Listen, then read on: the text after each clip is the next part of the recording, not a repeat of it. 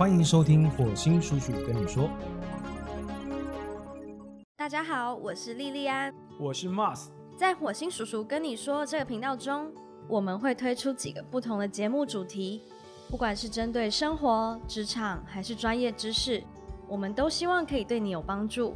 那如果各位在生活当中有遇到很多你没有办法解决的困扰，呃，不管是从感情，或者是职场，或者是家庭当中有这些烦恼的话，都可以提出来告诉我们。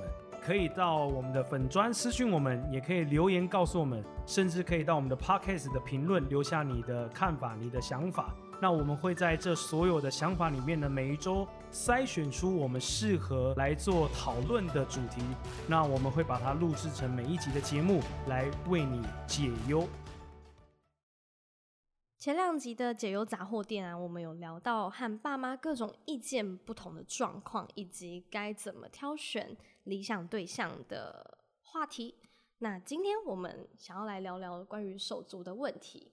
手足的问题，对，因为你讲的是那个左手跟右手的不是就是兄弟姐妹的那个手足哦，兄弟姐么好像妹的问题。昨昨天也有人问我手足是什么意思、哎、哦真的 有啊，我知道，我故意逗你的。真的很多人不知道。就是其实我想要聊的是，和蛮多青少年在聊家庭的时候，嗯，他们总是会抱怨爸妈不公平的这个状况。那其实我觉得爸妈对待孩子的态度会影响孩子之后之间的感情，那也嗯就是我们今天要聊手足之间的问题。呀、那想问一下 Mars，你自己有兄弟姐妹吗？我没有，我独生子。哦，那但是你有三个孩子，对不对？对，没有错。因为呃，我觉得我们去判断一个人的个性，最近很流行用十二星座嘛，还是一直都很流行？算是你会看十二星座吗？哦、其实我不信星座这个东西。我觉得有一个说法，就是说兄弟姐妹的排行会影响人格，这个我倒是觉得比星座还要准。你觉得呢？当然，当然，因为呃，我应该这么说哈，就是排行这个东西，在有一个心理学家叫做海宁格，他有创造一个他的系统叫做家族排列。这个部分其实大家可以稍微去了解一下。也就是说，每一个人在出生的这个排行上都会有他的使命以及他的责任。那如果你做了你这个排行不应该做的事情跟呃责任，承担这个不是你该承担责任的话，那人可能会慢慢的偏离掉你原本的方向。那你刚刚说的老大，就是意思说老大比较有责任感嘛，对不对？对，老大是承担家业的。那老二你你觉得呢？是不是比较会看脸色，还是说都活在自己世界里，老二基本上，容易被忽略？嗯，比较容易没有那么有存在感。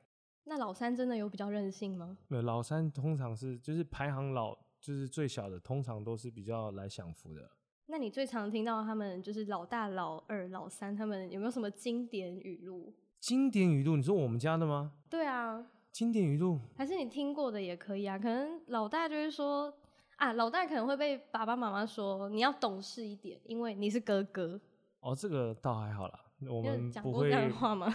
呃，还好，比较少讲。我们通通常都是让他们去发挥他们自己的人格，然后傻的就发挥傻的吧，然后聪明的就发挥聪明的吧，有责任的就发挥有责任的吧，就大概是这样子。那我想更知道的是，要去避免手足中的这个摩擦，你觉得爸妈可以怎么做呢？我应该这么说啊，就是手足会摩擦，基本上我觉得百分之九十九都是跟爸妈有关系啦。也就是说，呃，人类的情感不会说一天不好就永久不好，也不会说一天好就永久好，所以这个是必须要长期累积下来的这个情感互动才会有感情。那父母很重要，因为孩子们在小的时候都是一张白纸。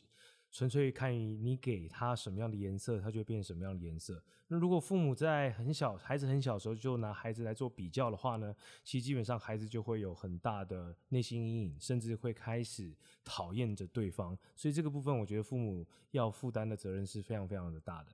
哦，所以像你刚刚说的，减少比较是一个很大的重点。对，那嗯平常你都是怎么样给他们回馈呢？回馈对啊，基本上回馈就是做得好就称赞啊，做不好就告诉他哪里做不好，你应该要做得更好。对，那尽量是不要拿别人来做比较哦，就是不要拿其他的这个兄弟姐妹做比较。但我觉得这个是亚洲父母都要共同呃学习的一个课题啦。就你不经意的时候，你还是会说，你看哥哥怎么样，你看弟弟怎么样，你都没有；你看妹妹怎样，你都没有；你看姐姐怎样，你都没有。这句话我非常容易听得到，对，所以我现在还蛮庆幸我是独生子的，因为没有得比较。哦好，这该让人羡慕吗？嗯，这样小时候不会很、很无聊吗？不会，我会跟自己相处，对。你会跟自己相处是可以举例吗？跟自己在照镜子对话，还是我会跟自己讲话，对哦，然后我会跟自己聊天，我会真的假的？对，当然，因为我很小的时候我就知道身体里面不只有一个我，所以我会跟很多的我聊天对话这样子，哦，你是说呃，像是二十四个比利农的意思吗？也没有到那就人格分裂了，不是是、嗯呃不同面向的我，然后好的我、坏的我，我会跟他们呃聊聊今天发生了什么，然后会跟自己呃聊聊天，总结一下今天发生什么。在我幼稚园的时候，我就会这么做。那你有点早熟哎、啊，我 我一直以来都是被说早熟的。对 那我有听过，有时候可能我的嫂嫂嗯在，因为我有两个小侄子，那我嫂嫂有时候就会跟可能老二说：“哎、你这样好乖哎，那这样这个都给你哥哥没有哦。”你觉得这算比较吗？哦当然啦会制造对立，对不对？当然了，这个不行啊。可是我全家人都这么做，而且你不能随便称赞小孩子，孩子不能随便称赞的。称赞你要告诉他为什么，譬如说好乖呢，为什么乖？针对这个事情，我们要给他是一个定义词，不是只是用乖来去形容他。哦，你好棒哦，哦，你好聪明，这个这个是这个是非常非常骗的哎。不对的，这个是非常不对的行为，而因为你会让孩子产生一个莫名其妙的骄傲感、优越感，然后他就会为了想要维持这个聪明，你给他的这个这个这个聪明的这个定义，他可能接下来就开始变掉了。有一些人他不喜欢读书，是因为他觉得读书下去就是不聪明的表现，为什么？你觉得呃，因为不一定会获得称赞吗？还是说因为聪明人不需要读书啊，聪明的人不需要读书？为什么要读书？但是像刚刚那样的称赞，你觉得两两岁、三岁的小孩，他们兄弟，他们听得懂吗？会有听得懂那种听得懂，听得懂，听得懂。孩子在婴儿的时候就听得懂，他是听到他潜意识里的，所以千万不要认为说孩子在很小的时候你讲什么他听不懂，其实他都听得懂。所以你觉得这个其实，在出生前我们就可以去讨论的一个教育方式，当然了，而且胎教也很重要。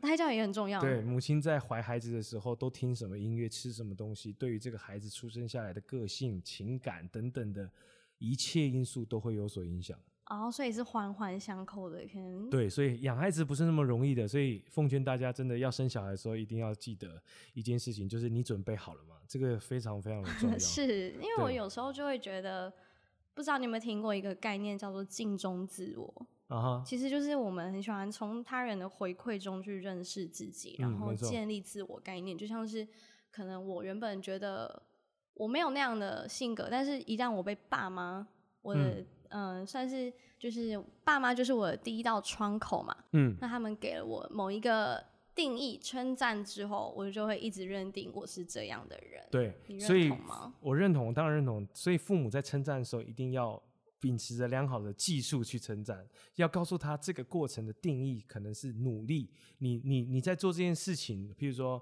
呃，你很认真的拼完一片拼图，那很多爸妈就会说，哦，你好棒，你好聪明，哇，这个是非常。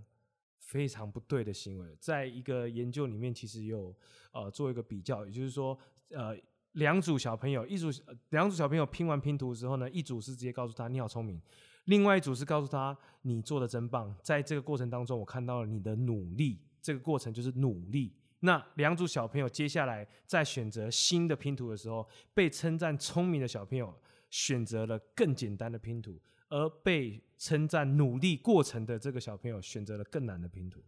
哦，所以我们其实真的不能因为他们年纪小就选择跟他们说简单的话，对不对？你要告诉他这个段过程的定义是什么，绝对不要是只是称赞他结果，因为他就会为了要保持这个结果而忽略掉了所有的过程。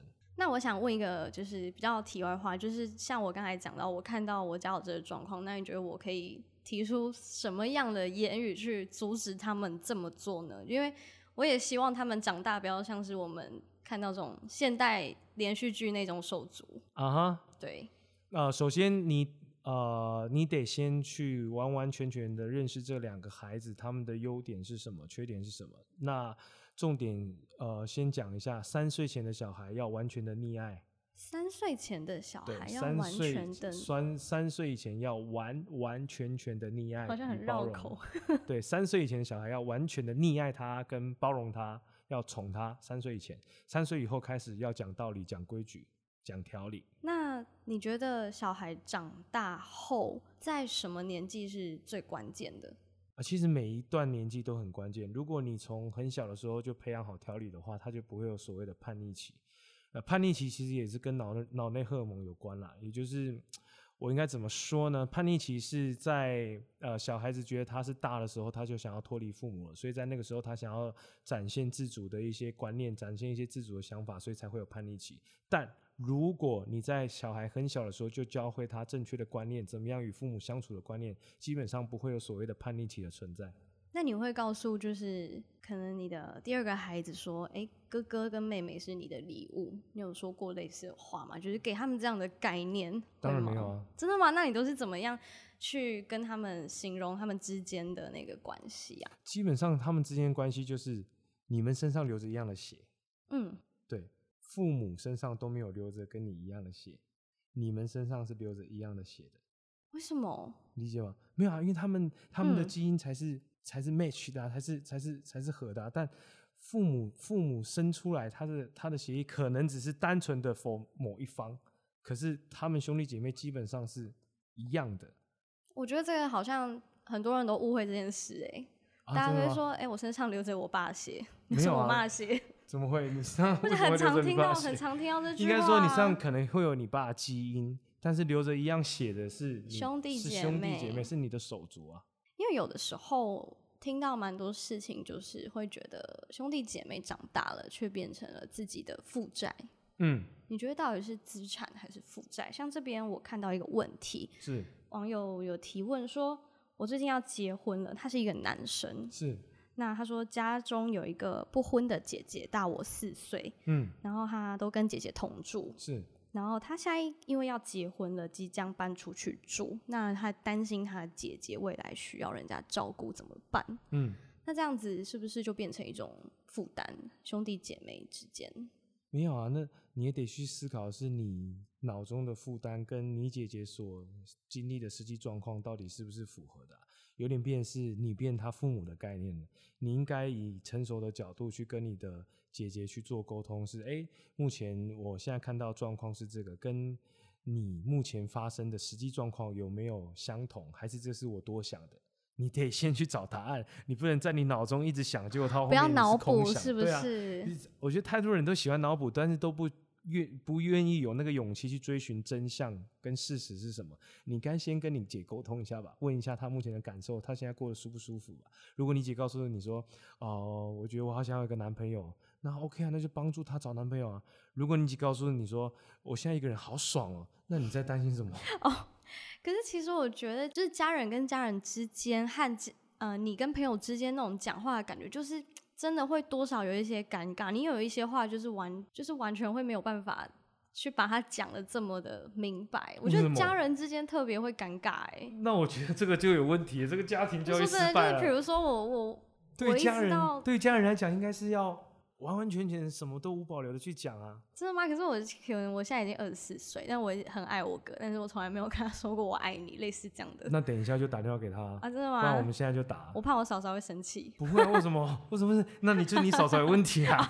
对啊，哎嫂嫂在听哦、哦，真的吗、哦、？Sorry Sorry Sorry，嫂嫂在听。嫂嫂不好意思，那个 立安打电话给他哥哥说我爱你的时候，你一定要包容他，因为他们只是兄妹而已，兄妹之间的爱是很单纯的，不就是家用想太多。人之间就是会有一点，就是比如说要像这个这个网友要去问他姐姐说，姐姐你你现在觉得你幸福快乐吗？是这样吗？还对啊是你想要的是什么？当然啊，问啊，有什么好不敢问的？哎、我觉得为什么？我觉得好奇怪啊！你们这对于这个陌生人都敢去搭讪、去撩妹了，然后对于亲近人连一句问候都不敢，哇，这个真的是很这个这个有点这个有点病态了，我不知道是不是只有我家这样，但是我觉得我没有，我觉得很多人家都这样。对啊所以这个就是从小没有培养一个好良好的沟通模式，就是对于家人的爱默默藏在心里。但我觉得这个很病态。你你对于这个家人，你真的很关心他，真的很爱他，你就讲出来。那如果真的不敢讲，像我们前几集提到的，你可以写信给他也 OK 啊。哦，写信我倒是做过，对，写信给他或传讯息给他也 OK 啊。真的有那么不敢吗？真的有那么没办法把你脑中的东西让你的家人知道吗？很重要的那会不会有些事情可能像这位网友问题，也许是他搬出去后才姐姐可能才会有那种感觉，比如说姐姐每天本来都是煮饭给他吃，嗯那他搬出去之后，嗯，姐姐才觉得嗯现在煮饭没有人吃，那、如果是之后才发生这样子，因为她的担心有可能是这样、啊，那你就可以问你姐啊，如果搬出去住了，你如果觉得孤单的话，随时跟我讲，我再回来吃你煮的饭啊。啊先开支票是不是？对啊，不就好了吗？这样很体贴啊，为什么没办法做到一个就是成熟的沟通方式呢？其实我觉得大家都不敢去跟自己的家人讲些什么。那在这边可以给大家一些建议是：如果你真的不敢讲，现在 Line 也很方便，Facebook 也很方便，那你们可以传讯息的讲。如果传讯息还不敢讲了，那你们就用写信的吧。我在我很小很小的时候，应该是国小大概三四年级的时候，因为我母亲其实那个那个时候算是比较会言语暴力的人了，但我很小的时候就知道我不喜欢这样。那怎么办呢？有些小朋友就是这样就过了啊、我那个时候就直接写信给他，我不喜欢你这样，你再这样我就离家出走。哎我很那小的时候，也算言语暴力吗？我没有是来讲叫言语暴力，我在跟他沟通啊，我不喜欢，出走哎、我不喜欢你这样子做，你你最好克制一下你自己。我很小的时候我就写信给我父母，告诉他们我要的是什么，我的立场是什么，所以不需要去思考，也不要不需要去担心说有什么话是不敢讲的，除非人身攻击啊，人身攻击当然是不好，但你想要表达你的立场，我觉得是绝对给予支持跟尊重的。那像是你那时候这样子的表达，那你母亲那时候的反应是什么？哦，当然是先是很生气啊，然后后来才开始反省了、但我觉得一定要有个开端吧，不然怎么样也不会有人去反省了、至少让他知道说你有在思考这件事。是的，是的，没错。那有一种比较现代人的状况，可能就是有一个可能拜金的妹妹啊，嗯。这种情节很多哎、就像这边有个网友说，妹妹上大学之后在台北自己生活，完嗯。全没有理财观念，嗯，刚拿到信用卡就狂买潮牌精品卡，刷了几十万，父母帮忙还钱，觉得妹妹拖累家里，一直制造麻烦。啊，我先这个说我不是这种妹妹，哦，OK OK，好，先打预防针是吧？对，啊、我应该这样讲，父母这个我听完还是父母也是最大的问题。你你们太太太宠你的小孩，而且也没有给他一个良好的一个金钱观念。那如果身为哥哥的或是姐姐的，你觉得这样子很不妥的话，其实你应该严正的告诉他们这个事情不妥在哪里。你可以勇敢的去表达你的立场，他们要不要照着做，或是他们要不要听你的，我觉得就随他们。因为讲到这种事情，感觉对这种事情会有不满的人，应该不敢发声，有可能是因为觉得自己在家里可能也没有自主的经济权吧，然后就不想去，就是没有什么理由去管别人，没有啊，还是看不顺眼，其实就还是可以讲出来。其实家人，家人之所以叫家人，就是你有所想要表达的，你就可以表达，不管对错，你都可以表达。但你也得让对方有回应你的可能跟机会，这个时候你们之间的观念才可以做交流。那如果连交流都没有开始，连沟通都没有开始的话，那个就叫做沟通失败。所谓的沟通失败，不是变，不是不是在于说我们争吵了，这叫沟通失败哦，而是没有沟通，那个才叫做沟通失败。嗯，那你刚刚有说到，这一切其实都是父母才是最大的源头嘛对啊。那如果有些，因为有些父母可能就会觉得说，哎、我给妹妹这样子的生活，但是我对你们也不差啊。可是哥哥就是会觉得，哦，妹妹这样子是不合理的，但父母觉得说，哎、我对你也很好，那这样子呃兄弟姐妹间的那种我们我们我们最早在开家庭会议的时候，就问孩子们了、觉得我们有没有偏心啊？对于谁谁谁哦，然后他们就会去讲他们的看法是什么。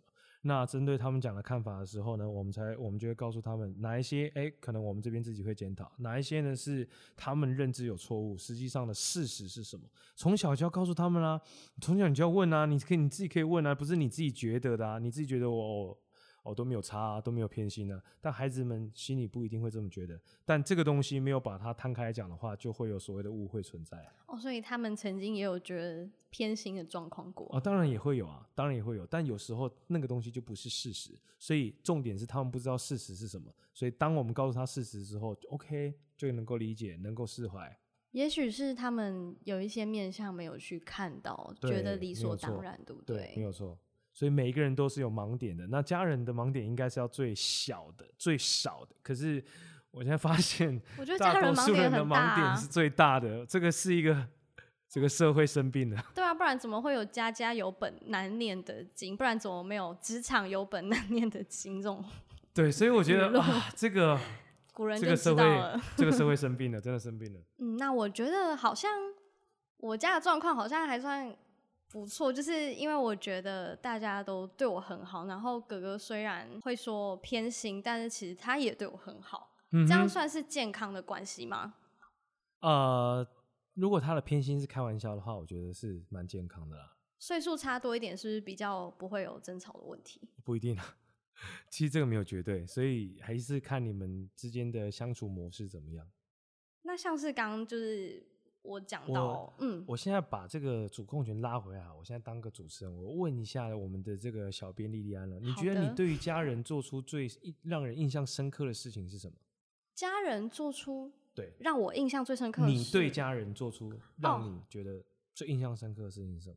嗯，我觉得。我很常写信给他们这件事，应该是他们很印象深刻的。写信好，那你最近一次为了家里付出是什么时候？我觉得是可能上礼拜吧。上礼拜 那做了些什么？做了些什么？啊，爸爸的百日告别，我们一起拜拜，然后我特地回去。不会，没事没事。好，因为我觉得家里有些时候发生一些难关。反而可以让兄弟姐妹间感情更好，但有时候也会是别人破碎的原因了。嗯，端看你们平常如何经营你们的感情。没有错，没有错。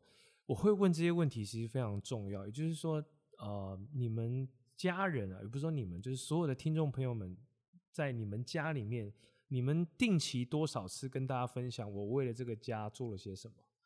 我最近一次为了这个家努力了什么？我最近为了这个家付出了什么？如果大家都可以定期的去跟大家彼此分享，说我为了这个家付出什么、努力什么、经营什么，其实同理心会更多一点。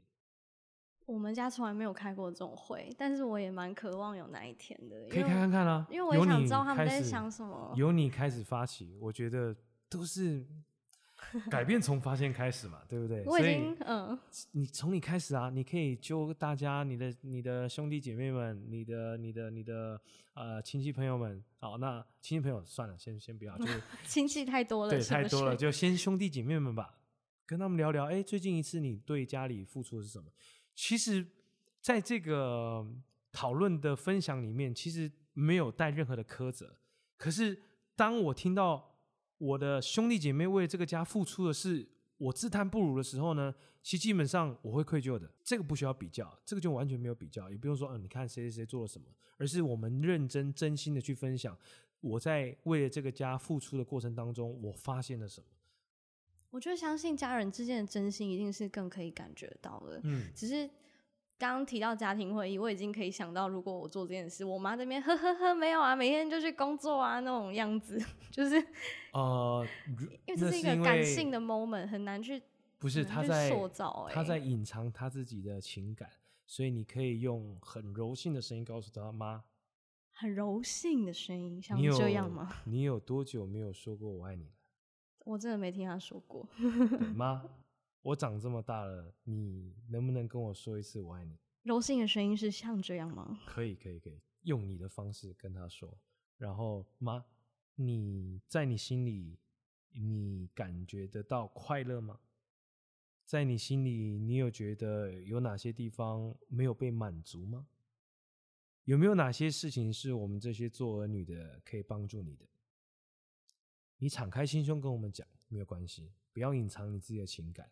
因为在任何时候，我都希望让你知道我是爱着你的。我都感动了耶！我自己说这些话，我一定自己先哭吧。没关系啊，哭是一种很棒的情感交流啊。对，只要你不是然后我们 要买家，包包的哭就好了。对啊，然后我们家就也有哭成一片的家庭聚会可以聊了。嗯，没有错，基本上都是情感的输出了。那很多人对家人不敢做情感输出，我觉得这是一个很大的问题。所以啊、我刚刚讲的话，你可以把它录下来，回去就这样全部照着这样念，告诉你母亲，或者是你有你自己的方式跟你母亲讲，我相信会有一个不错的交流了。嗯，我也希望我哥哥他们也可以像这样子的去敞开心胸，因为我觉得男生就是更难啊，尤其有两个，就是我两个哥哥，每天都是一起工作。你们你们家里是总共三个孩子，对啊，那呃，你们之间会互相拥抱吗？真的不会耶。好，那呃，下一次看到你哥的时候呢，你就直接抱他，哈，对，直接抱他，然后跟他说：“哥，我爱你。啊，如果他说你有事吗？”没没事。那你有没有爱我？哦，好，我会我会试试看。对，就这样做我。廉假回来再跟你报告一下。你就直接抱他，然后每一次看到都抱他，抱他，抱他，好奇。怪欸，我会跟我侄子这样，但我跟就是手足之间就是那你们有病是？吧？要不然你你家三个孩子可以哦、会啊，当然会啊，哦对啊，我们哦家妹妹妹妹都会直接爬上来的，爬直接直接跳起来，然后要哥哥背她都有啊，要我背她也有啊我这哥哥以后女朋友一定会吃醋吃到爆。为什么？那女朋友有病？对你跟家人吃个屁醋啊？那是变态，真的有点变态。那个雷我想想有一支影片，嗯就是我们出去玩嘛，跟 Porter 他们出去玩嘛，带 Porter 他们出去玩，然后去去去一个温泉的会馆，然后雷翔就跟妹妹睡，然后讲出来，影片讲出来，底下留言竟然有说啊，哥哥竟然跟妹妹睡，看大家就都这样，他小啊，你们有病哦、你们之前怪是不是有病啊？你们有病，对，你们你们真的有病。我嫂嫂在她跟我哥哥结婚大概两年后吧，她跟我说：“妹妹，其实我以前都觉得你有练胸癖耶。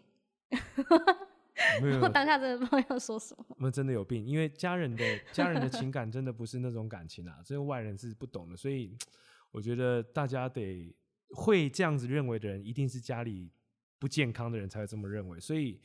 嗯，我觉得大家得去反思一下，你跟家里人的状态到底好不好。如果你跟同事、你跟你的朋友之间的感情，如果都比家人好的话，我觉得你该好好的反省反省。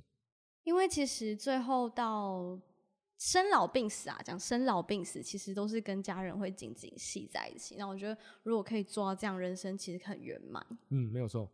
好，所以我们就给莉莉安功课，就是第一个回家开家庭会议，第二个就是回家抱哥哥。OK，回家抱哥哥，对好，我先抱嫂嫂。然后不用怕，不用怕，可以，你抱完哥哥再去抱嫂嫂也可以。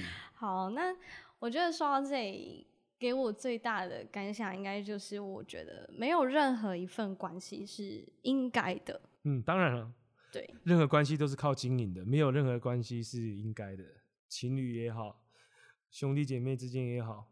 那我觉得，不管你现在是年轻人，还是你已经是成年人，或者是你已经是那种成家立业、各自为家的人，如果你有手足的话，只要你还活着，我觉得要去开口说“我爱你”都还不会太迟。嗯，我刚刚说的那一段话，就是跟这个我要莉莉安跟她母亲说的这段话，这段话还也可以用在情侣之之间，也可以用在兄弟姐妹之间，也可以用在父母对孩子的问候之间。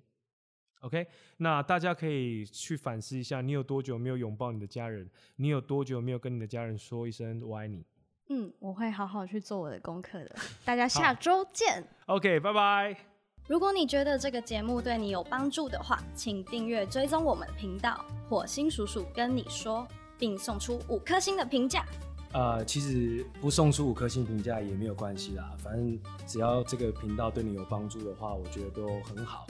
那有任何想要问的问题，或是对节目有任何的建议，欢迎你来信告诉我们。谢谢你的收听，我是莉莉安，我是 Mars，我们下集见拜拜